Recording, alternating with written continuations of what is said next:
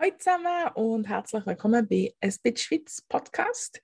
Hier kannst du Geschichten auf Schweizerdeutsch hören und wenn du dich einschreibst, bekommst du Detailfragen, das Transkript auf Schweizerdeutsch und auf Hochdeutsch und die Lösungen zu den Detailfragen zu jeder neuen Episode gratis via Mail. Den Link findest du in der Beschreibung. Ich habe tolle Neuigkeiten.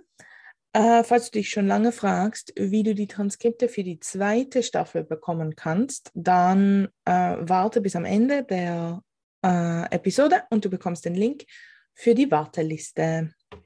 Heute ist das Thema, das wird mein Jahr.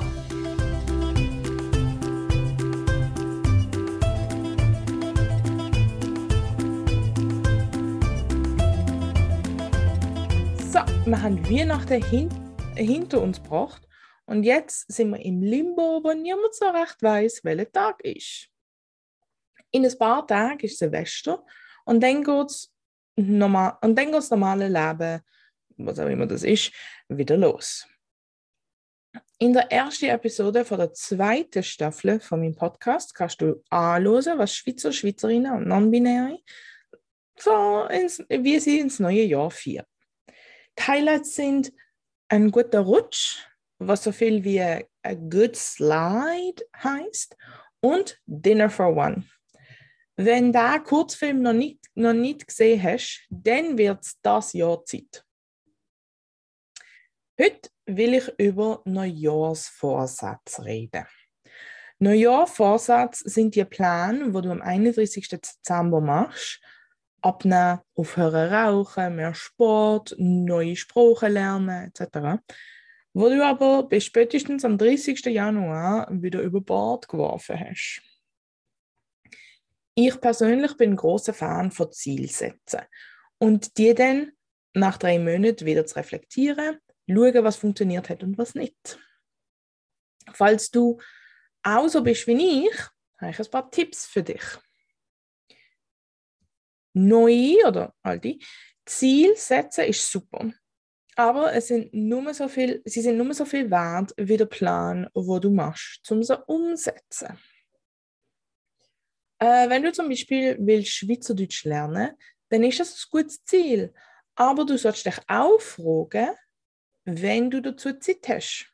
Einmal pro Woche, fünf Minuten jeden Tag. Und wie du Schweizerdeutsch willst lernen auf YouTube oder mit einer privaten Lehrerin. Und dann sollst du dir diesen Plan in deine Agenda eintragen, damit du es dann hoffentlich auch machst. Es hilft auch, wenn du dir kleinere Ziele vornimmst. Ich will Schweizerdeutsch lernen, ist ein gutes Ziel, aber besser wäre, ich will mich auf Schweizerdeutsch können vorstellen. Oder ich will das Wichtigste von einer Podcast-Episode von «Es bisschen Schweiz» verstehen. Und dann kannst du noch Ziel für nur drei Monate setzen, statt für das ganze Jahr. So kannst du Ende März deine Ziele anschauen, sie anpassen oder deine Pläne anpassen, je nachdem. Ich persönlich nehme mir alle drei Monate vor, äh, Yoga zu machen. Ich plane mir Zeit ein, schaue mir an, mit wem ich will Yoga machen YouTube und mache es dann oft auch für ein oder zwei Monate.